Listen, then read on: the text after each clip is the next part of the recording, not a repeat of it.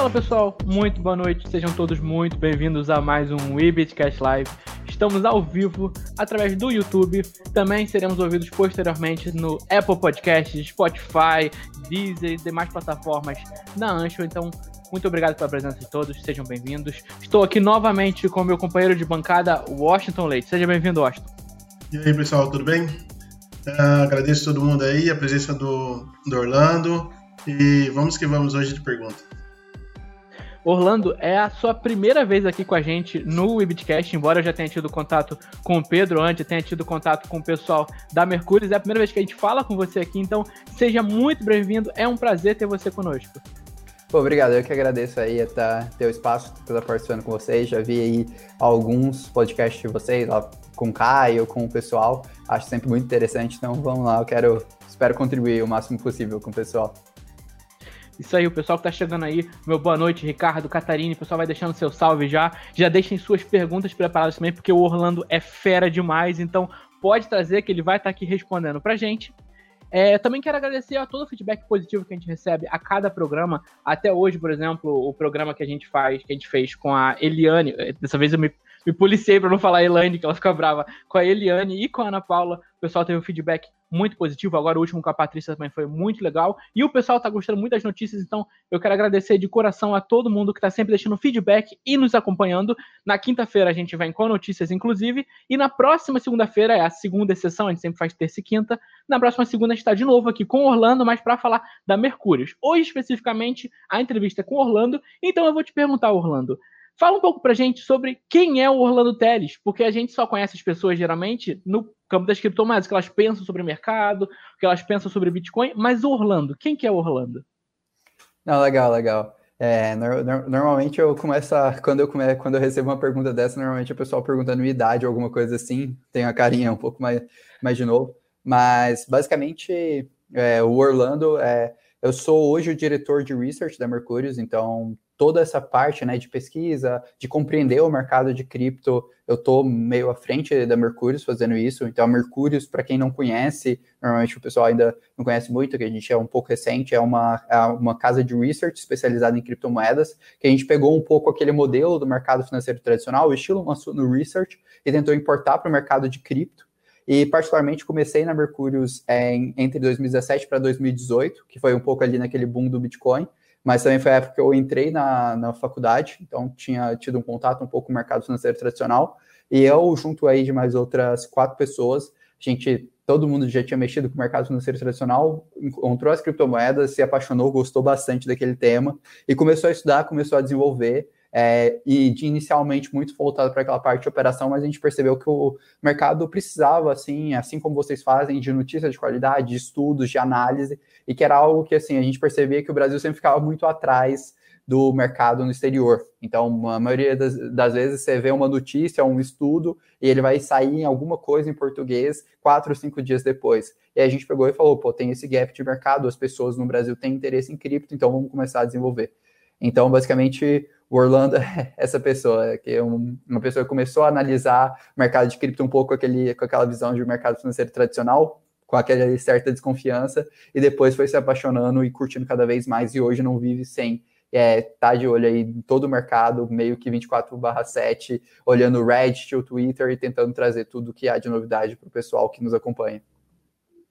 Eu já participei de algumas reuniões com o pessoal da Mercúrio, já vi algumas coisas bem legais, análise de dados, é um trabalho muito bacana que é feito. É, mas assim, olhando, por exemplo, agora o YouTube da Mercúrio, a gente vê que você é o rosto da Mercúrio em público hoje. Você pode me, me corrigir se eu estiver falando alguma bobagem, mas é, partiu de quem essa decisão de colocar o Orlando como o rosto da Mercúrio, ou se é o interesse seu de estar de frente fazendo esse trabalho, esse trabalho mais de expor o que é a Mercúrio, expor o trabalho sobre Bitcoin, análise e outras coisas? Pô, isso, é, isso, é, isso chega a ser engraçado, que particularmente nunca imaginei que eu ia estar fazendo igual eu fazendo hoje, live, podcast, começar a mexer Instagram, essas coisas. De verdade, eu até até meu, até eu entrar na Mercúrios, eu sempre fui uma pessoa muito distante disso de rede social. Nunca, nunca tinha gravado o vídeo. Acho que o primeiro vídeo assim que eu gravei para passar para uma outra pessoa foi, sei lá, em uma conferência que eu queria ir. Você tinha que gravar o vídeo de um minuto e eu sofri bastante com aquilo. Só que o que, que aconteceu? Eu sempre gostei muito de, de estudar, de pesquisar as coisas na Mercúrios, e a gente fazia muito isso, né? Então, na Mercúrios, como a gente começou naquele modelo, todo mundo muito novo, a gente tinha muitas dúvidas em relação ao mercado e a gente sempre era questionado de muita coisa. Então, normalmente, o início da Mercúrios era mais ou menos assim: a gente ia em uma outra pessoa de mercado financeiro tradicional, o cara analisava toda aquela coisa da Mercúrios e mandava 300 milhões de feedbacks negativos para gente. E aí a gente saía com uma listinha com o cara falando todos os problemas e a gente ia pesquisar. E muitas das vezes a pessoa que pegava um pouco essa, essa parte mais de pesquisa, não tanto na parte de operação, era, era eu. Eu comecei na Mercúrio tentando fazer trading, descobri que eu sou o pior trade que existe no mundo, acreditem. Eu conseguia ficar ansioso fazendo uma operação, sei lá, com 10 reais, 20 reais, eu ficava ansioso pra caramba. Então eu acabei não mexendo com isso. E eu acabei pegando muito essa parte de pesquisa. E aí eu acabava escrevendo alguns textos, algumas coisas assim, e invariavelmente um outro cliente perguntava sobre algum assunto e eu acabava tendo que gravar algum áudio explicando alguma coisa nesse sentido. E aí a gente começou a perceber, pô, a gente precisa produzir conteúdo, que é algo que o mercado precisa, o mercado precisa estar bem informado, e acabou que sobrou para mim a parte de produzir conteúdo. Então comecei a escrever nos blogs da, da Mercúrio, assim, eu não conseguia escrever um texto que ficava uma página inteira, eu não sabia nada, nada de copy, nada de nada, assim, cara, é, é assustador. Para quem quiser até ter uma noção, pega um vídeo da Mercurius. A gente, o, no, o, nosso segundo maior vídeo de acesso é um vídeo bem antigo nosso, foi um dos primeiros vídeos que eu gravei, que é sobre o que é exchange. Vocês vão ver eu com, com uma lapela para fora, a camisa toda amassada, tudo mais, travando para caramba em um vídeo de quatro minutos. É uma experiência incrível. Depois vocês peguem os outros vídeos da Mercurius, que esses daí estão bem mais legais. Mas aí acabou que a gente começou a produzir isso, é, esses textos em blog, a gente tinha um curso que tinha sido gravado há muito tempo atrás pelo, pelo Danilo, que é um dos nossos sócios, mas acabou acabando aquele conteúdo. E o Pedro falou: Cara, os textos dos blogs estão tendo até algum acesso, você não quer gravar um vídeo aí para o YouTube? E aí começou a nossa saga. Aí a gente começou a gravar e zero experiência, zero noção, sofri bastante.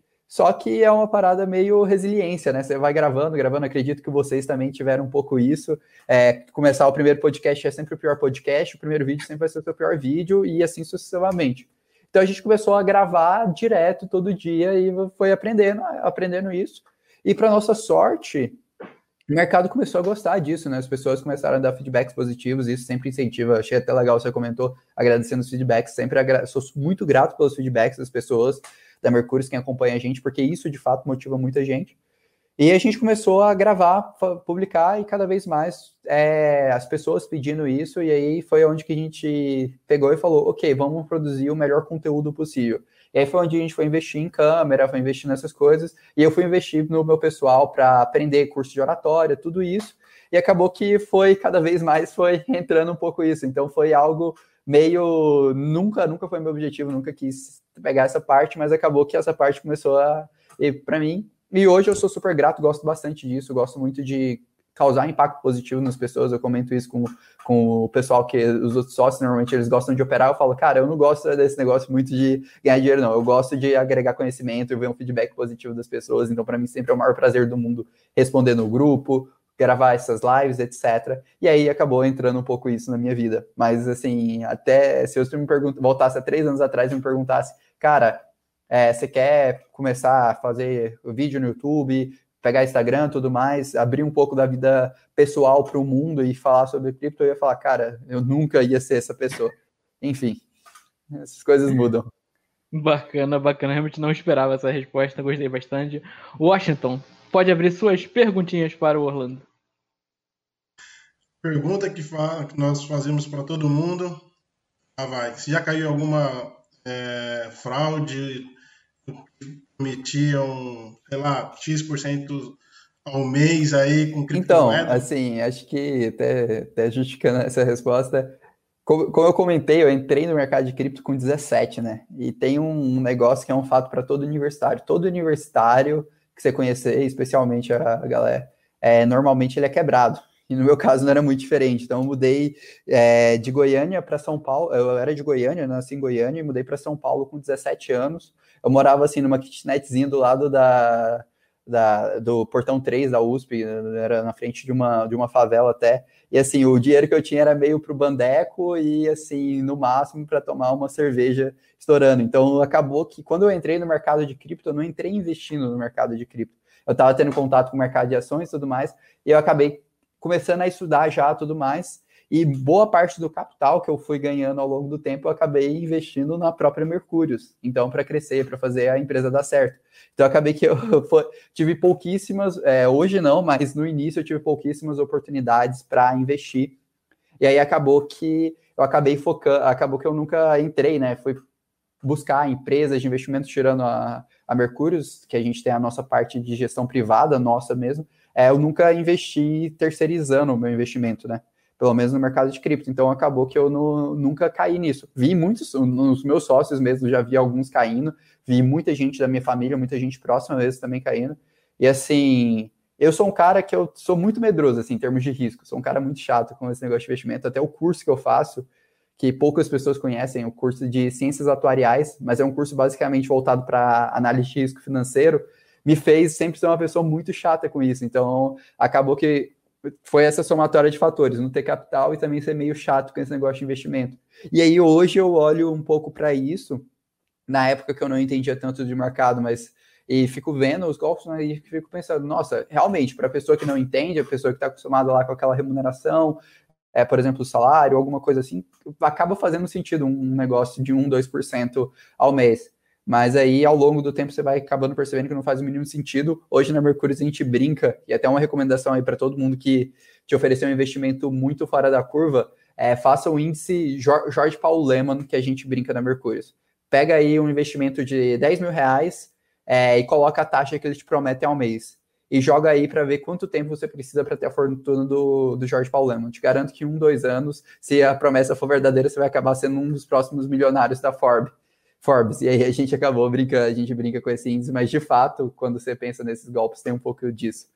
Então, basicamente é isso. Não caí, mas sim conheço e vejo que muitas pessoas caem. E aí fica até essa dica de zo... essa dica meio zoando, mas de fato desconfie no que quando você vai colocando realmente nas taxas de juros da economia, dos investimentos que a gente tem na realidade, e até mesmo nas pessoas, quanto você investiria, o resultado. E até uma coisa, assim, se você conhecer uma empresa, um negócio, algo que cresce constantemente 5, 10% ao mês, por favor, me apresente esse setor, porque eu realmente tenho muito interesse de entrar e começar a investir, se isso for verdade. É isso aí. A gente tem algumas perguntas aqui no chat. Vou estar passando para o Orlando. O pessoal que tiver mais perguntas, vai deixando, a gente vai intercalando com as outras questionamentos que a gente vai fazendo aqui para ele. A primeira pergunta é da Glaucia, Glaucia, perdão. Está perguntando aqui, o que aconselham para que um principiante dê os primeiros passos? Pô, legal, super, super válida a pergunta. Vou contar um pouco de como foram os meus primeiros passos de cripto, que eu acho que vale. Mas, assim, aonde eu considero de fato ter entrado no mercado de cripto? Eu comentei que eu conheci o mercado de cripto e comecei a Mercúrios de 2017 para 2018.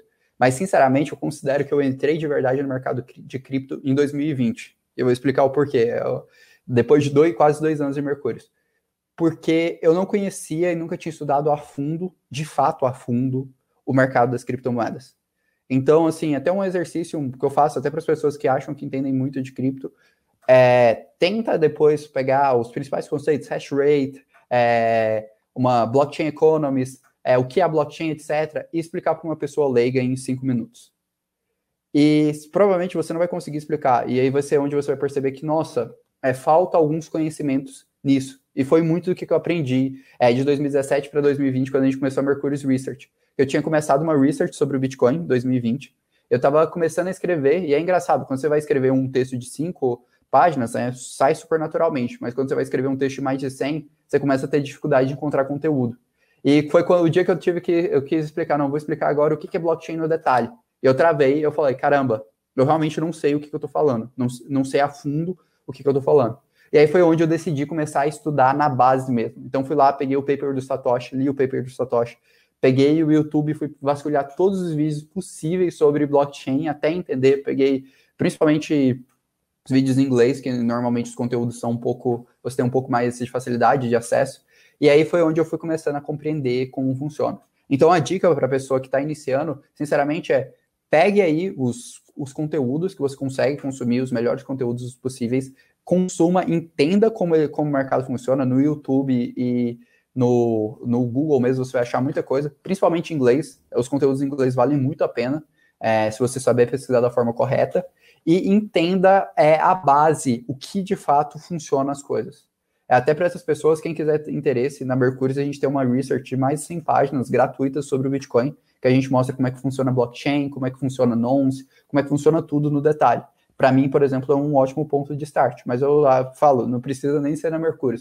Mas pega o Google e pesquise é, e entenda o que é a blockchain de fato. Depois você entender como é que funciona, vai pesquisando detalhe por detalhe, ah, como é que funciona a mineração, como é que funciona isso. E vai sempre se questionando. Essa é a melhor maneira de iniciar no mercado de cripto. Já vou até aproveitar que você comentou isso. É, no próximo programa, quando você estiver com a gente novo na segunda, se você puder trazer algum material que vocês fazem na Mercúrio para mostrar para o pessoal como é, um pouco de como é o seu trabalho também, acho que seria bem bacana, o pessoal tem curiosidade. Inclusive, Pô, claro. antes de passar aqui a pergunta do Ricardo, é, você, ah, o, seu, o seu título de trabalho é diretor de research, né? Você poderia falar um pouquinho mais específico como funciona o seu trabalho, como você executa isso? Você trabalha, por exemplo, de forma muito regrada, ou você é um cara que trabalha mais quando está se sentindo confortável e vai lá e faz? Como é que funciona o seu ritmo de trabalho e como é o seu trabalho? Pô, legal, legal. A pergunta é super válida. É, assim, quando você pensa em research no mercado tradicional, normalmente você vai pensar numa pessoa que vai estar tá correndo atrás de vários balan balanços e no, no IR da, de cada empresa, né, relação com o investidor, pegando, baixando todos aqueles PDFs, todos aqueles números e tentando compreender aquilo para fazer e analisar. Muitas vezes você vai pagar alguém para ir na empresa de fato, entender a operação por dentro, tudo mais e fazer tudo aquilo. Então, quando você pensa em research no mercado tradicional de investimentos, normalmente você vai pensar numa linha mais ou menos dessa, que é o que o de fato a Suno faz hoje, por exemplo. Quando você vai para o mercado de cripto, você tem uma dinâmica completamente diferente, porque a gente não tem tantas empresas para analisar. A gente tem alguns protocolos, evidentemente que a gente tem algumas empresas, mas a gente tem muito, muito protocolo. E diferente do mercado financeiro tradicional, que você tem quase uma institucionalização para enviar as coisas, as coisas normalmente são publicadas em um jornal ou no site da empresa, tudo mais. No mercado de cripto, as melhores ideias, as melhores soluções, elas estão ou no Reddit ou no Twitter. É uma coisa bem engraçada, mas se você acompanhar os, Twitter, os tweets certos e o Reddit da maneira correta, você vai ter informação de cripto à frente aí 5, 10 dias do que o mercado normalmente tem. Isso é uma coisa assim interessante. Tem inclusive vários papers científicos que mostram isso. Então, quando a gente foi adaptar essa lógica de research do mercado financeiro tradicional para o mercado de cripto, foi um pouco essa adaptação. De começar primeiro entendendo onde são os melhores canais, as melhores casas de research do mundo de cripto, para a gente conseguir acompanhar, trazer os resultados o mais cedo possível e aí em cima disso fazendo e tentando entender. E aí entrando no, no trabalho, no dia a dia mesmo, assim, basicamente eu sou aquela pessoa que sabe quando você recebe aquela notícia e aquela notícia tem um link falando, ah, de acordo com tal report aconteceu tal coisa, tal o mercado hoje 95% das DeFi estão em Ethereum. E aí você tem aquele linkzinho do report, que você abre um report dá mais de 100 páginas em inglês ou, ou dependendo às vezes tem uns termos em chinês tudo mais eu sou aquela pessoa, eu sou a única pessoa, provavelmente, que vai pegar aquele report e vai começar a ler do início ao fim, para tentar entender o conteúdo daquele report. Sim. e basicamente esse é o meu trabalho e muitas das coisas que eu faço. Você é corajoso, hein? Eu pego aquele. É, é, você, vai, você vai aprendendo depois, você vai aprendendo a ter o olho para selecionar uma outra coisa. Mas meu trabalho, no fundo, é pegar aqueles reports que ninguém vai ler no link, entender de fato o que aqueles reports estão é, falando e tentar traduzir isso para as pessoas. E muito disso alinhado também a ficar pesquisando, entrando naqueles fóruns e no Twitter para tentar encontrar as melhores informações, as informações mais rápidas possíveis. E nisso, assim, você falou até, ah, você está com vontade, não está com vontade e tudo mais, como você produz, como você trabalha. É, basicamente é aquele regime de, de, assim, quem produz conteúdo, é, uma hora você vai descansar de, de produzir conteúdo. Você, quando você, eu tenho certeza que vocês já falaram por isso. Vocês estão o quê? No podcast quase 60. Em um dos podcasts, vocês já, já abriram o computador, clicaram no link, entraram no StreamYard e falaram, pô, que saco, eu vou ter que gravar outra live. Você pode amar. Eu, eu amo, eu amo produzir conteúdo, eu amo estar conversando aí com o pessoal que está assistindo ao vivo, está comentando. Eu amo isso, eu amo isso. Mas, cara, vai ter uma hora que vai ser um saco você fazer isso. Porque produzir conteúdo é algo extremamente cansativo, é algo extremamente repetitivo, que você vai repetir. Normalmente a dúvida que você vai responder em uma semana, daqui duas, três semanas, vai voltar outra pessoa que está iniciando no mercado e vai ter a mesma dúvida. Você vai repetir a mesma coisa, você vai ter um processo tudo mais. E você vai fazer isso em exaustão por um, dois, três, quatro anos, para daqui um ano você ver o resultado daqueles primeiros conteúdos que você produziu antes. Porque conteúdo é desse jeito, você tem que ter frequência. Se você quebrar uma, um dia, dois dias, atrasar o report um dia, cara, isso impacta e impacta muito. Então, eu sempre fui uma pessoa com muita, muito pouco regrada. E por conta da necessidade de produzir conteúdo, eu comecei a criar essa parte de regra. Porque eu sempre ia ter. Porque se eu não tenho essa regra, eu não vou produzir conteúdo normalmente, não na frequência correta, e eu também vou ficar muito desatualizado no mercado. Então, hoje, meu trabalho fica muito mais isso. Inclusive, hoje, assim, eu falo, falo, falo sinceramente, Tô, da, gravei o Crypto Insights daqui a pouco da, da Mercúrios, no canal da Mercúrios. Estou gravando aqui com vocês hoje. E assim, eu juro que hoje eu acordei assim e falei: caraca, eu vi o pessoal, alguns dos meus sócios, o pessoal tá na praia, tá, tá um pouco mais tranquilo, que eles não têm essa, essa, essa maior flexibilidade. Eu falei, pô, realmente, né, essa parada de produzir conteúdo, eu fiz besteira de escolher essa área que, caraca, eu não tenho a opção de falar, ah, não, hoje é feriado, vou fazer meu, o meu trabalho meia-noite, uma hora da manhã. Não, porque você tem um horário certo para fazer. Então é um pouco isso, em resumo. Sim, uh, eu acho que é muito isso que você falou mesmo a gente que vai produzindo esse tipo de conteúdo, às vezes dá uma, dá uma cansada, assim, mas anima bastante a gente. Eu acho que eu posso falar pelo, por mim, pelo Washington também, se, ele, se não fosse, pode me corrigir, mas gente tem aquele feedback, a pessoa fala, pô, eu vi o programa, eu gostei muito, então, ah, me ajudou muito. Sim, é muito gratificante, é um retorno muito positivo. E quando a gente está no começo de um projeto, geralmente isso demora um pouco para aparecer, né? Você sente que está falando sozinho, que não tem ninguém lendo o que você escreveu, então, assim, Exato. eu entendo bem o que você está falando. Não, é, é muito isso, é, é exatamente isso, assim, eu eu comecei a escrever lá as researches. Hoje, hoje a gente distribui research aí em, um, em algumas das maiores exchanges do Brasil, né? o nosso, nosso research mensal. Mas eu comecei a escrever, a gente tinha cinco leitores, dos quais três eram os meus sócios. Então, assim, eu devia impactar duas pessoas.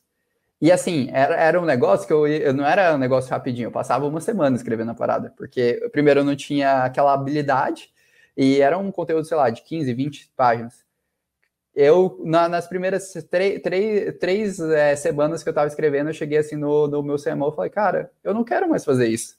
Pô, eu tô escrevendo o quê para cinco pessoas? E, pô, nem, nem, nem a gente aqui da, da empresa tá lendo. Aí o cara falou, cara, relaxa, é, é longo prazo, fica, fica, fica tranquilo. E hoje eu sou extremamente grato, assim, que hoje a gente está aí na Mercur Mercurius Research, a gente começou de fato a focar nisso faz quase dois, só dois meses, a gente está com quase 60 assinantes. E, cara, eh, para mim, uma das maiores alegrias é, por exemplo, eu entro no grupo da Mercúrio, alguém pergunta, ah, e aí, sobre a Mercúrios Research, pessoal, vocês têm alguma informação? E esses dias para trás não fui eu ou alguém que da Mercúrio que mandou o link falando, comentando. Não, foi um assinante que pegou, mandou o link e ainda mandou um texto. Cara, assina porque é, porque é muito bom, tudo mais, isso, isso, isso, isso, isso. Cara, eu li aquilo, eu brilhei o olho, assim, eu já tinha conversado com o assinante e tudo mais, eu nunca, nunca pedi nada, nunca vou pedir também, mas já tinha conversado com o assinante, o assinante tinha pegado várias dúvidas, e aí eu brilhei o olho e falei, caraca, velho, realmente meu trabalho impactou para aquela pessoa. Então é sempre muito bom, assim, de verdade, os feedbacks positivos, tudo isso é sempre muito bom, ajuda bastante. Isso aí. Ricardo, daqui a pouquinho eu já passo a tua pergunta no segundo bloco, no segundo bloco, no segundo bloco pro Orlando. Washington, pode seguir aí com a sua, com a sua lista maravilhosa. É que o Orlando não viu, né? A gente não mostra para todos os convidados, só para alguns que a gente mostra a lista. Mas o Orlando, ele tá ali com uma bíblia. Deve ter três páginas de perguntas para você, tá? É, eu acho é bom, cara. O que, o que eu souber, eu respondo. O que eu não souber, eu também falo que eu não sei. Não, não tem problema nenhum. O que você quiser perguntar, fique à vontade. Ok, ok. Uh, muito entusiastas que eles utilizam a, as criptos pra, no dia a dia, outros utilizam para rodar. Você, você gasta elas no dia a dia? Você faz hold? Como que você faz? Então, hoje, majoritariamente, o que eu tenho é, é dentro de hold, né, investimento. Majoritariamente, assim, basicamente todo o meu capital. Porque muito dele está, praticamente todo ele está dentro da Mercúrio, que é, que é startup, a gente está no início ainda, então muito tá ali. Diferente da maior parte das pessoas que tem aquela visão, ah, ou só serve para investimento ou só serve para gastar, eu tenho uma concepção muito tranquila que as pessoas que utilizam a cripto no dia a dia são as pessoas mais importantes para o ecossistema de cripto. Porque, independente de escassez é, do ativo, né, a gente tem, eu vejo muitas pessoas com aquela tese, ah, não, a oferta é limitada, ou a gente vai ter corte de oferta, ou qualquer coisa assim. Mas não adianta nada você ter uma oferta escassa, a gente chama na economia oferta inelástica, se você não tem demanda, você não tem utilização. Eu pego o exemplo do petróleo. Há, há uns quatro meses atrás, a gente viu o futuro de petróleo ser negociado de forma negativa. Por quê? Porque todos os aviões estavam no solo, as pessoas não estavam movimentando por conta dos lockdowns em diversos locais do mundo. O que, que foi aquilo? A gente tem o petróleo, o petróleo é algo que é escasso, entretanto, a gente não tinha demanda. E para mim o mesmo vale para as criptos. Então, hoje, a boa parte das minhas criptos estão ainda em forma de investimento, principalmente por conta de estar tá, é, boa parte dentro da Mercúrios, dentro da, da empresa, mas à medida que a empresa for evoluindo e tudo mais, tiver um capital um pouco mais livre, de fato eu quero utilizar minhas criptos, porque eu acredito que é fundamental a utilização para movimentar o ecossistema e para o ecossistema de fato ter valor. Se você não tem utilização, se sua cripto não tem utilização, se você pega e trava ela para sempre, cara, você está, de certa forma, matando aquele ecossistema. Porque um ativo só existe se ele tiver demanda real. E se você só tem demanda especulativa, você não tem demanda, aquele ativo tende a morrer. Então, para mim, as pessoas que utilizam cripto de verdade, vocês estão fazendo um, uma, um bem extremamente positivo para todo o ecossistema e sempre serei muito grato a essas pessoas. E, inclusive, pretendo muito utilizar minhas criptos mais do que eu uso hoje. Deixa eu passar aqui a próxima pergunta do Ricardo Washington seguindo as perguntas. Eu também tenho uma perguntinha para fazer antes de você, Washington. Uh, ele está perguntando aqui: você acha que o fato de você ser novo faz as pessoas não terem confiança em você? Ou pelo menos a mesma confiança que teriam em alguém mais velho e mais experiente? Vou contar, contar uma coisa que aconteceu comigo. Quando eu iniciei a Mercúrio, acho que era primeiro, os primeiros meses que a gente estava desenhando o projeto, é, e eu fui ter uma reunião no Goldman. Goldman, é, o Goldman provavelmente todo mundo conhece, né, um dos maiores bancos do mundo de investimento. Eu tinha, eu tinha acabado de completar 18, e aí eu fui, tô, é, tranquilo, eu tinha, tá, ainda ia para a faculdade depois, estava com a minha mochila e tudo mais. Entrei no, na fila, né, para visitar um, um uma das pessoas lá, um, um, contato que a gente tem, era um dos VPs de lá na época. E a secretária pegou, olhou meio estranho para mim assim, e perguntou: Ah, não, você veio fazer algum projeto de escola, alguma coisa assim, meio, meio assim. aí eu olhei, fiquei. Aí eu falei: Não, não, vim é, falar com tal pessoa. Ela olhou assim: Não, ah, você veio fazer entrevista de estágio então, né? Eu falei: Não, não, tem uma reunião mesmo sobre empresa tudo mais tal. Ela olhou meio estranho e tal. E eu acostumei com isso, porque isso foi um exemplo, mas várias e várias e várias e várias vezes é, aconteceu isso comigo, assim. É algo super, super, eu falo tranquilamente. É, Uh, teve uma, um outro momento que a gente foi no escritório da XP e que eu achei super engraçado que tava eu e mais dois sócios, meus outros dois sócios tinham barba, aí a galera foi, foi cumprimentou meus dois sócios, acabaram não me cumprimentando. Achava aquilo engraçado.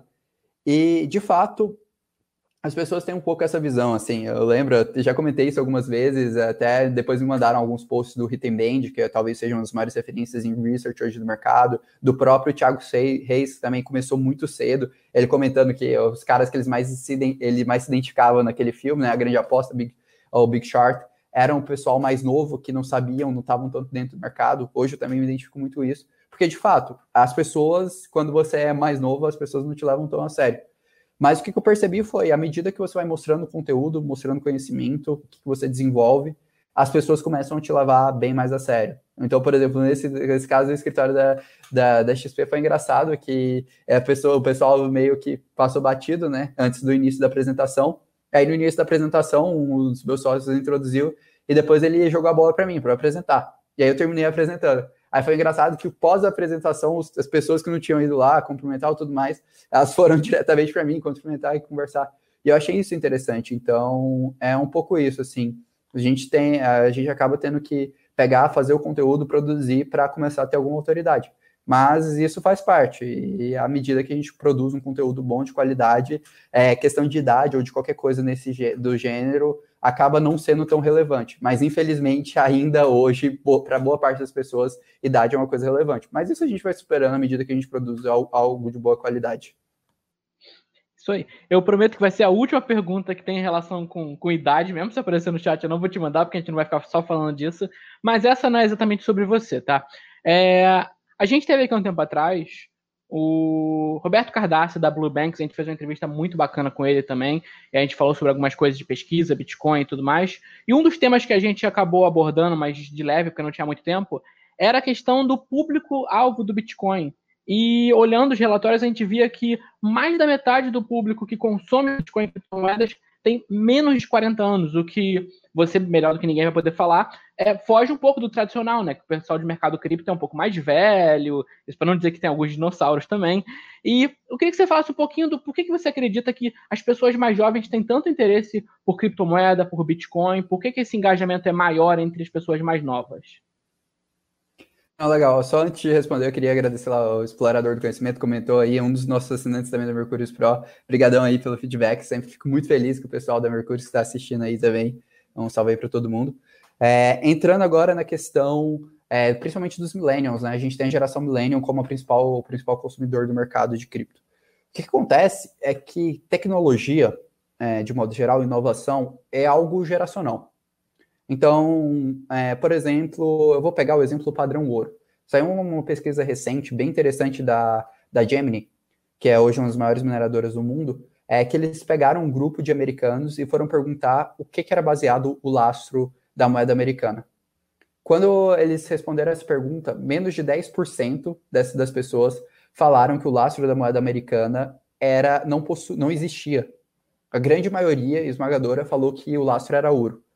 Isso por quê? Porque a gente tinha uma geração que foi acostumada, é, na década de 50, 60, que o lastro da moeda era ouro. A gente aboliu o padrão ouro há, algum tempo atrás, há uns 30, 40 anos, mas até pouco tempo atrás, a gente, as, as pessoas estavam acostumadas com isso. Quando a gente aboliu, pensa na mídia da década de 60, 70. Pensa na mídia de hoje, que já é difícil você receber algumas informações, as pessoas entenderem sobre finanças, sobre mercado financeiro, e pensa naquela época lá. Para aquelas pessoas, era muito mais difícil entender isso.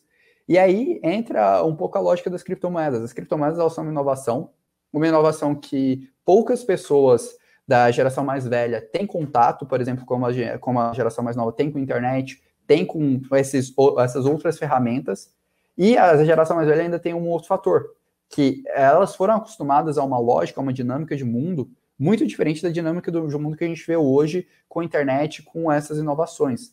Então, para você convencer e você vender essa ideia das criptomoedas para uma geração mais velha, é muito mais complexo e muito mais difícil do que para uma geração mais nova, por, por simplesmente pelo costume e pela compreensão. Eu já tentei fazer essa, isso, eu já tentei explicar para os meus pais como funcionava criptomoedas, é, Bitcoin, etc. E, sinceramente, o meu pai, no final, ele só aceitou e falou: tá bom, filho, eu vou acreditar em você, é isso.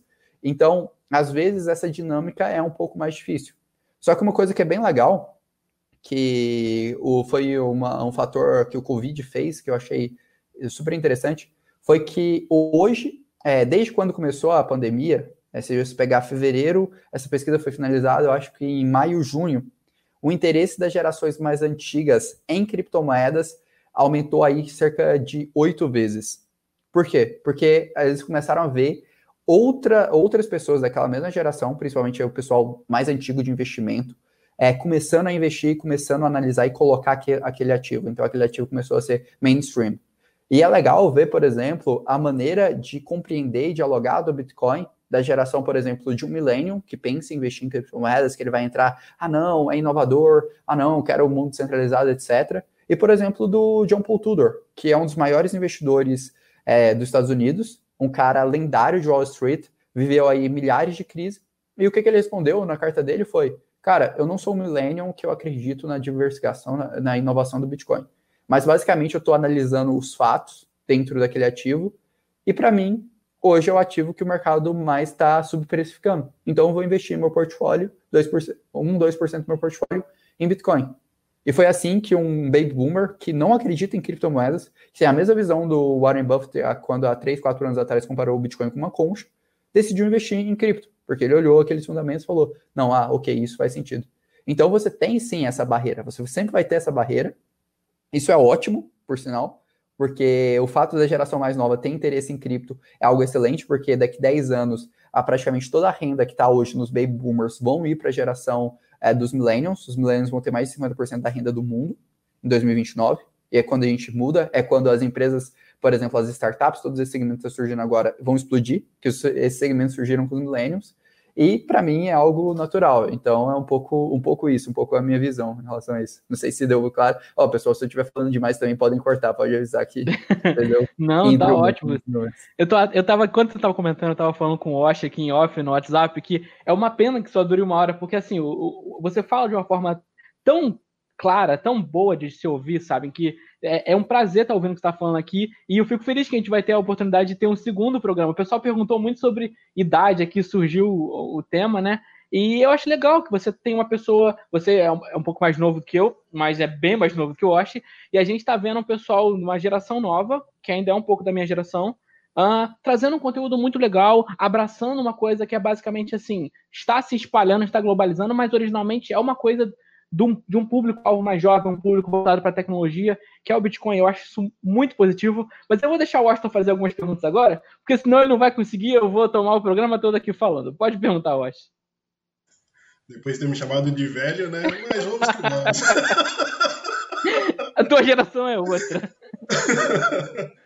Como que você vê as instituições que estão entrando maciça, maciça, entrando um grande, é, comprando um grande volume de criptomoedas Uh, você vê isso como uma ameaça ou você vê com bons olhos isso? Pô, legal, legal. Eu, primeiro agradecer o, o, feedback aí, Marcelo, fico feliz. A ideia é sempre falar da melhor e da maneira mais simples possível. Que eu não entendo assim muitas das pessoas do mercado financeiro que tem que falar alguns termos meio complicados para parecer. Eu, no, no final a gente tem o objetivo de falar o mais claro para ser para as pessoas entenderem para de fato você está falando alguma coisa inteligente ou não, né? Que faça sentido ou não. Mas entrando aqui na, na parte das instituições, assim, para mim, um, é, é, muito difícil você enxergar um mercado que ele vai crescer sem as instituições, sem os maiores investidores do mundo. E isso não existiu, assim, até pouquíssimo tempo atrás, isso, isso nunca existiu. Então é muito difícil a gente ver, ver essa evolução. Então, para mim, é, a entrada das instituições é algo positivo, regulação, para mim, é algo positivo, porque é algo que faz os players relevantes do mercado a entrarem, interagirem e é algo muito importante porque a grande maioria do público não conhece cripto. Tem uma pesquisa do The Tokenist que mostrou que em 2017 a gente tinha mais ou menos 2% das pessoas entrevistadas que já tinham possuído criptomoedas. Em 2020 a gente saltou para 6%. E por que é legal, e eu pego esses dois anos de comparação? Porque 2017 foi o hype das criptomoedas e a impressão que todo mundo falava de Bitcoin. Na verdade, a maior parte das pessoas nem sabia o que era aquilo, nem entendia aquilo. Hoje, a gente tem mais carteiras ativas do que em 2017. Se você pensa para uma lógica de um ativo de demanda, oferta e demanda, se a gente tem a oferta fixa, por aquele ativo, ele está muito mais vantajoso ele tendo mais pessoas. Ele triplicou o número de pessoas que tinham aquele ativo. Então, o potencial de valorização, tudo mais daquele ativo é muito maior. Quando eu penso em entrada das instituições, eu penso, principalmente entrando até em. Sei que não foi tanto isso, mas também entrando até no tema de Central Bank Digital Currency, algo muito positivo por dois fatores. Primeiro, hoje, 50% das pessoas que não utilizam criptomoedas, foi uma pesquisa do Tokens que mostrou, não utilizam por quê? Porque não conhecem e não sabem como funciona. A partir do momento que você tem grandes instituições do mundo entrando e utilizando criptomoedas, como a Libra do Facebook, como a Central Bank Digital Currency da, da China, do Japão, as pessoas vão entender, você vai quebrar aquele mito que as pessoas têm em relação às criptomoedas. E aí elas vão olhar e falar, pô, legal, essas criptomoedas centralizadas funcionam pô, vou tentar entender um pouco mais das descentralizadas. E aí é onde você começa a atrair muito mais público, você tem uma capacidade muito maior. E para mim é onde você revela muito do valor das criptomoedas. Porque a vantagem do Bitcoin é isso, que ele é descentralizado, você não tem alguém que controla o Bitcoin de fato. Você tem a questão dos mineradores, mas os mineradores eles têm uma questão de dilema de teoria dos jogos, depois se quiser a gente até comenta um pouco mais disso, que fazem você ter uma certa segurança nesse aspecto. E quando você imagina no mundo mais digital, com uma economia mais digitalizada, você imagina num mundo onde, por exemplo, uma Central Bank Digital Currency, o governo vai saber exatamente o que você está gastando. Se você gastar 1,50 na casquinha do McDonald's, o governo vai estar aquela transação, que é diferente hoje quando você usa as células de papel. E nesse mundo, é um mundo que, de fato, a questão da privacidade é, na, no seu gasto, que o Bitcoin te proporciona, se torna cada vez mais claro e mais necessário. Então, para mim, a entrada das instituições ela não é só legal para o mercado de criptomoedas, porque traz novos usuários, como também começam a trazer dores, é, que as dores que as criptomoedas resolvem ficam ainda mais fortes e mais evidentes. E mostra ainda mais o valor, por exemplo, de uma tecnologia como o Bitcoin, de uma tecnologia como o Ethereum e etc. Beleza. DeFi, uh, o que você pensa, a sua opinião sobre DeFi e o que você acha dessa supervalorização que teve aí de alguns tokens? Pô, legal. É, sobre DeFi, para mim, assim, é um novo segmento que a gente está criando no mercado de cripto. É, no caso, é, o, é a parte dos DEPs, né? Então, quando a gente começou no mercado de cripto há alguns anos atrás, 2009, a gente começou o mercado de cripto focado em meios de pagamento. Então, a gente teve Bitcoin, a gente teve Litecoin, a gente teve XRP, enfim, e foram criando-se, assim, várias moedas focadas em meio de pagamento. Quando a gente teve o lançamento da Ethereum, há cinco anos atrás, a gente começou uma nova forma de pensar criptomoedas. E, no fato, não criptomoedas, mas voltado principalmente a criptoativos. Que foi o quê? Pegar aquela mesma lógica de centralização para meio de pagamento e criar de forma plausível para outros setores que não só meio de pagamento. E para mim, as DeFi é, são um desses novos setores que a gente está criando de centralização. Hoje, se você pegar o market cap do, do mundo das criptomoedas, 83% do market cap do mundo das criptomoedas, de acordo com o Pantera Capital, é voltada em meios de pagamento. Apenas 17% é voltada para outras tecnologias e para outros desenvolvimentos. Pega aqui o pessoal que está acompanhando a gente, pega, por exemplo, o S&P. Você vai ver que uma parte do S&P é de fato meio de pagamento. Tem a Mastercard, tem a Visa, etc. Mas outras partes do S&P resolvem outros problemas e outras dores. E para o ecossistema cripto, se você acredita em descentralização de fato, você também tem essa mesma dinâmica. Então, as DeFi, para mim, elas entram um pouco nesse segmento. Agora, entrando em específico da, da supervalorização que a gente teve, hoje é, a gente não tem infraestrutura suficiente para suportar essa valorização que a gente está tendo no mundo de DeFi. A Ethereum hoje não suporta. Hoje, a Ethereum, em termos de gas e espaço no bloco dela, está utilizando 99% do espaço. A gente está criando a Ethereum 2.0 exatamente para resolver esse problema. Só que a Ethereum 2.0 vai resolver esse problema daqui a 5 anos. Não é daqui um, dois. A Ethereum 2.0 pode ser lançada agora, mas de fato ela vai ser lançada em quatro fases, onde a última fase vai ser implementada daqui a 5, 10 anos.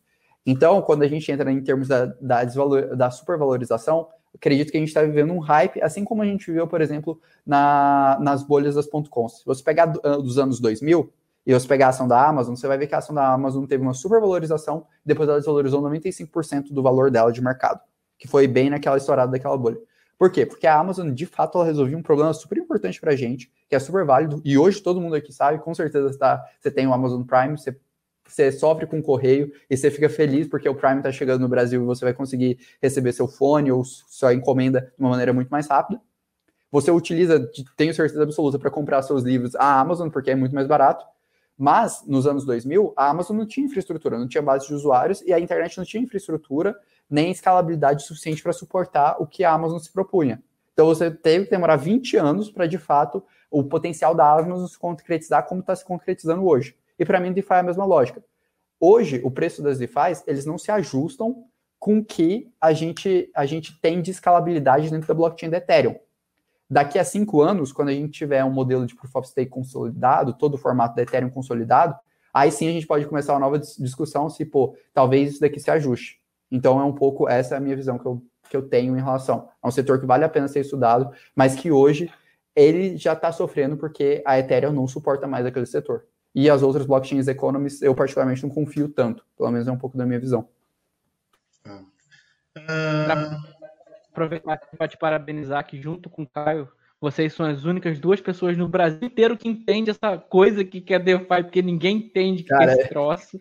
Fala desse, desse negócio. É, eu, sinceramente, eu, eu, eu, acho que eu não entendo muita coisa, não. Eu falo tranquilamente, assim. Eu já, já tentei, já quebrei minha cabeça para estudar, não entendo, não entendo muita coisa disso.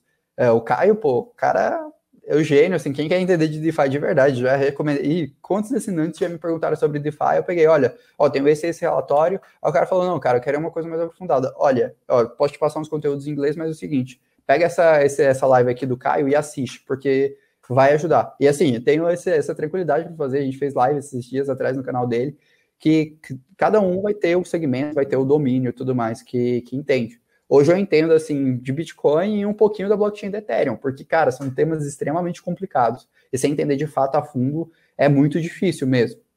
Então, de verdade, é assim, eu não sei se eu entendo tanto de DeFi assim, não, mas do básico que eu entendo já dá para ver que o mercado está meio sobre, sobre, é, meio saturado, assim, por assim dizer. Pelo menos agora no curto prazo. Vou aproveitar que você comentou do Caio, também tinha falado. Fica aqui a recomendação. A gente tem dois programas com o Caio, muito bacanas. O cara é fera demais, mas a recomendação maior é que vocês vão até o canal do Caio, que é Caio Invest, se eu não me engano. Caio Invest no YouTube. O cara é muito fera, tem muito conteúdo bom. Recomendo demais aqui. A recomendação é sincera, então acessem lá. Washington, pode seguir com a palavra. Uh, você acha que uh, a DeFi vai ajudar a tokenizar ações tradicionais e trazer para o mundo digital futuramente? Então, isso para mim é quase que uma realidade. Hoje, se você pegar entre as 100 maiores empresas do mundo, se for um levantamento do The Block, é, 70, 72 das 100 estão investindo em operações voltadas à blockchain, voltadas à blockchain, voltadas à tokenização. E você tem essa necessidade real. O mercado, o mercado tem essa necessidade. Você pode pegar que os maiores players do mundo, eles podem criticar pra caramba cripto. E assim, só que, por exemplo, o Goldman foi um dos maiores investidores de hoje, que é a, a maior custodiante do mundo, a BitGo. O Goldman entrou em 2017. O JP Morgan, ele acabou de comprar, é, é, ele acabou de vender ó, uma parte dele da Consensus e fazer uma super parceria. A Consensus hoje é a maior empresa, é uma das maiores empresas privadas de desenvolvimento de aplicação em blockchain. É, se você pegar o BTG, é, os caras investiram mais de um bilhão em projetos de tokenização via Tesos. Então, todo mundo do mercado financeiro tradicional tem um cara que entende sobre blockchain e está pesquisando sobre blockchain e quer tokenizar. Quer tokenizar os ativos. Se você cria uma solução, por exemplo, como DeFi, uma solução descentralizada e barata, porque DeFi tem uma vantagem muito grande que não é o cara que cria o contrato que está arcando com custo, pelo menos no caso da blockchain da Ethereum, mas são as pessoas que utilizam o contrato que arcam com custo daquela aplicação. Pô, para eles é o melhor, o melhor dos dois mundos. Então, eu acredito muito que isso é uma das portas para você tokenizar, principalmente quando a gente entra para tokens não fungíveis, que aí você consegue é, tokenizar imóveis, consegue tokenizar um monte de outras coisas. Então, assim, a gente está na pontinha do iceberg, mas a gente também tem que ter calma, porque por mais que a gente esteja na pontinha do iceberg, algo que tem muito potencial, a gente ainda não tem escalabilidade daqui a cinco anos eu posso estar falando, cara, a gente tem toda a escalabilidade do mundo, mas hoje a gente ainda não tem tanta escalabilidade quanto a gente necessitaria para tornar isso uma realidade. Mas eu te garanto que você tem milhares de desenvolvedores no mundo e alguns dos maiores bancos e empresas do mundo trabalhando para conseguir que isso se torne uma realidade. Porque tokenização é uma coisa que vale e vale muito. Obrigado. Uh, com a impressão que a gente viu aí, é, nesse período que a gente está passando de pandemia, impressão de dólar você acha que nos próximos anos as pessoas, do, os americanos, mundialmente, vão estar fugindo para as criptomoedas aí, ajudando a dar um, uma alavancada no Bitcoin e na, nas criptos em geral? Então, eu acho que sim, é algo natural. Porque o que aconteceu? Quando a gente pega 2017, que foi o primeiro boom do Bitcoin, a gente não tinha um mercado sem a mínima infraestrutura. Por exemplo, a questão de custódia. Se você pegar custódia, é, depois é legal pegar o relatório do Goldman que ele lançou há uns meses atrás, é não falando que cripto não era nenhuma classe de ativo. E quando ele fala isso, eu achei bem legal porque eu senti que eu estava lendo o relatório dele comentando no mercado em 2017. Porque de fato a gente não tinha custódia especializada, a gente tinha diversos e diversos problemas para fazer aquilo. Agora, quando você pega a, é, a parte de 2020, a gente nunca teve tanto investimento em tanto custódia quanto outras aplicações para possibilitar os investidores investirem em cripto, como a gente teve nos últimos três anos. A gente tem lançamento de futuros na CME, lançamento de opções na CME, a gente tem BACT, a gente tem Lloyds of London começando a fazer resseguro, a gente tem é, Coinbase Custody sendo desenvolvida, a gente tem BitGo sendo desenvolvida, a gente tem o provável IPO da Coinbase no ano que vem, a gente tem o provável IPO da BlockFi, de uma plataforma de crédito em um mercado que antes existia zero em 2018, hoje movimenta mais de 13 bi em, cripto, em ativos. E todos esses fatores estão desenhando para uma única coisa. Olha, a gente preparou todo o terreno para as pessoas conseguirem utilizar e investir em cripto de uma maneira simples. Então, se você não quer ter dor de cabeça, ah, minha chave ou qualquer coisa assim, não compreendo, ok, hoje você tem um ETF lançado pela Hashdex, um, gru um grupo de brasileiros, inclusive Marcelo Sampaio, um dos caras que mais entende de cripto que eu tive o prazer de conhecer, é, que onde você pode não se preocupar com suas chaves. Se você quer investir, por exemplo, em um produto seguro, regulado pela SEC, etc, etc, etc, você tem a Grayscale, que tem quase 6 bi sobre gestão. Então, todos esses fatores que a gente construiu há três, nos últimos três anos estão deixando claro que as pessoas têm o terreno firme para fazer isso. E a gente foi, é, eu não gosto de falar que foi algo positivo, porque de fato foi um outlier muito negativo para o mundo, mas o coronavírus mostrou que a gente tem um problema é, no mundo físico e que a gente precisa de meios mais digitais de se investir e de diversificação na carteira. E tudo isso está fazendo as pessoas olharem para cripto e ter interesse em cripto. Então, pô, a gente está juntando dois pontos fortíssimos, assim. Talvez, principalmente, os blockchains economists tenham sido algumas das classes de ativos do mundo que foram mais beneficiárias com o Covid que a gente está passando hoje. Para a gente não estourar aqui o horário, Washington, você pode fazer uma última pergunta curta e objetiva. Também tentar ser o mais conciso para manter o horário. Tô, tô, olhando aqui o contador, os 10 minutos. Tinha mais duas perguntas, mas eu vou pular para a última. Uh, Bitcoin e o futuro. É, digo no modo global. O que, que você vê aí? O que, que você espera? Pô, essa é uma pergunta muito difícil. De verdade, essa é uma pergunta muito difícil. Porque eu vejo, assim, as pessoas que pegam e falam, ah, não, a gente vai ter padrão Bitcoin no futuro. E eu também vejo pessoas falando, cara, às vezes o Bitcoin nem vai existir.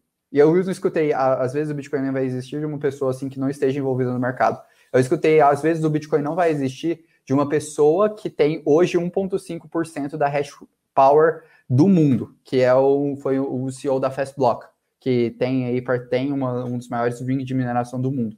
Isso por quê? Porque a gente está falando de tecnologia. Tecnologia é algo que demora para se adaptar, é algo que evolui muito rápido. E às vezes a gente, eu tenho certeza que o princípio, o que, que o Bitcoin trouxe para o mundo, não vai sumir. Mas se a gente vai estar tá utilizando o Bitcoin, se a gente vai estar tá utilizando outro ativo, se a gente vai ter evoluído o código do Bitcoin por ser um open source, etc, etc, e como ele vai estar no futuro, isso é uma pergunta muito difícil que a gente só acompanhando o mercado para entender. Eu, particularmente, acredito muito na visão do Bitcoin, principalmente como reserva de valor, e no poder da blockchain de criar coisas é, escassas digitalmente. E para mim isso é o maior valor, porque para mim não existe escassez no mundo físico à medida que a gente consegue sair, por exemplo, da Terra, à medida que o, a SpaceX está mandando um, um foguete para um asteroide que tem muito mais ouro do que tudo que tem na Terra, e, por exemplo, a escassez do ouro pode acabar assim daqui a cinco anos. Então, eu particularmente apostaria mais no que, que o mundo físico, em especial em termos de escassez, está fazendo, para depois falar, ah, não, talvez o Bitcoin se vire, vire isso ou aquilo num futuro próximo. Legal. Essa palavra aí para o Júnior. Tava olhando aqui para ver se você conseguiria fazer mais uma pergunta, mas eu acho que não. Pessoal, infelizmente a gente vai ter que estar tá encerrando por aqui senão o pessoal do IGTV não consegue acompanhar o programa também. Inclusive, eu quero mandar um grande abraço a todo mundo que nos acompanha na versão gravada. Na verdade, é um número assim, a diferença proporcional é muito maior de quem nos, nos acompanha na versão gravada do que na versão online. São formas diferentes de fazer, né? O pessoal que está aqui consegue dialogar com a gente ao vivo, consegue fazer pergunta e falar. É uma interação muito legal. Mas tem muita gente, muita gente mesmo que acompanha a gente na versão do Spotify, Apple Podcast, tem um monte de, de plataforma, né? Então, quero agradecer muito a todo mundo que está sempre aí com a gente nesse programa gravado também. Quero aproveitar e agradecer aqui o Orlando pela presença dele nessa, vamos dizer assim, a primeira parte do programa que está fazendo com a gente. Agradeço muito a tua presença, Orlando, uh, uma verdadeira aula. O comentário que eu fiz é sincero, porque eu acho muito legal ver alguém jovem, alguém que se dedica a uma coisa que a gente acredita, que a gente gosta, e ver fazendo bem, e ver fazendo que é algo que a pessoa ela realmente se, se, importa com aquilo. Então eu fico muito feliz, eu gosto muito do trabalho que vocês fazem. É, e é um prazer ter você aqui conosco. Já deixo o pessoal convidado para a próxima segunda-feira. O Orlando vai estar aqui de novo com a gente, mas agora a gente vai voltar um assunto mais para Mercúrio, falar mais de mercado. A gente não vai ficar perguntando mais coisas sobre a idade dele, então preparem perguntas para esse lado. Então, Orlando, muito obrigado. Despeça-se, por favor, do nosso público. quiser deixar qualquer mensagem, jabá, o espaço é seu. Não, primeiro agradecer aí a oportunidade ao pessoal que acompanhou, vi que a Glaucia até comentou, falou, ah, ganhou mais uma seguidora. Fico muito feliz, de verdade. Sigam lá, tem a Mercurius Research, é, que a gente produz aí muito conteúdo, arroba Mercurius Crypto, vocês com certeza vão encontrar muita coisa. É, tem o meu Instagram pessoal, Orlando em Crypto, eu tô, tô, meio sumido, mas vou voltar a produzir conteúdo, que é aquela, você às vezes sofre um pouco na produção de conteúdo, mas sempre a gente tenta. E assim, para as pessoas que estão iniciando no mercado, para as pessoas que estão acompanhando, invistam em entender o mercado e aprender. Isso vai ser o que vai fazer vocês tomarem as melhores decisões o possível. E assim, até, até agradeço aí o espaço e tudo mais, fico muito feliz em conversar. Sempre quando vocês quiserem, pode convidar, a gente sempre vai estar à disposição aí para produzir mais conteúdo, é o que a gente faz. E para as pessoas que não conhecem a, a, o trabalho da Mercúrios, né? Se vocês quiserem, entrem lá no Instagram, no Instagram da Mercúrio, entrem no nosso YouTube, que a gente sempre faz muita produção de conteúdo e eu vou ficar super grato em ver vocês lá. Enfim, é mais isso. Muito obrigado aí, eu gostei muito do papo. E assim, fiquem à vontade na próxima parte. Quem quiser perguntar, perguntem o que você quiser, que a gente não tem muita trava para isso, não. A gente sempre vai responder da forma mais sincera e da melhor forma possível para vocês. E se não souber também, a gente fala ou joga a bola aí para os especialistas, para a galera que entende. Eu coloquei todos os links aqui, eu não coloquei do YouTube. Finalmente estou colocando aqui do YouTube, eu esqueci de colocar, desculpa, gente. É... Washington, você tem mensagem para deixar para o nosso público? Você comentou antes comigo que tinha alguma coisa que você queria passar? Sim, sim. Tá rolando um sorteio de uma caneca igual aquela minha camisa do, do Bitcoin, da, o símbolo da Heineken. E quem quiser participar é só ir lá no Instagram da Bitcoin e vai lá, preenche lê as regras lá que tá tudo lá certinho, é só ir participar. Eu gostaria de agradecer todo mundo que estava aí, a Glaucia, o explorador de conhecimento, a, a Catarine, Caroline, o Ricardo Franco, o Orégano Econômico, todo mundo que estava sempre participando aí, a Vivian, a Catarine, e muito obrigado. Vanguarda e o Aquila que estão aí, todos os programas sem exceção. Sim, sim. Uh, e deixa aquele like pra gente lá, pra gente ter um retorno, um feedback, né? E é isso aí. É isso aí, pessoal. Então, muito obrigado de coração a todo mundo. Um grande beijo. A gente se encontra na quinta-feira para debater e para conversar um pouquinho sobre notícias às 19 horas. E na próxima segunda estamos aqui de novo com o Orlando para, vamos dizer assim, a segunda parte desse programa. Então, um grande beijo no coração de todos e até lá.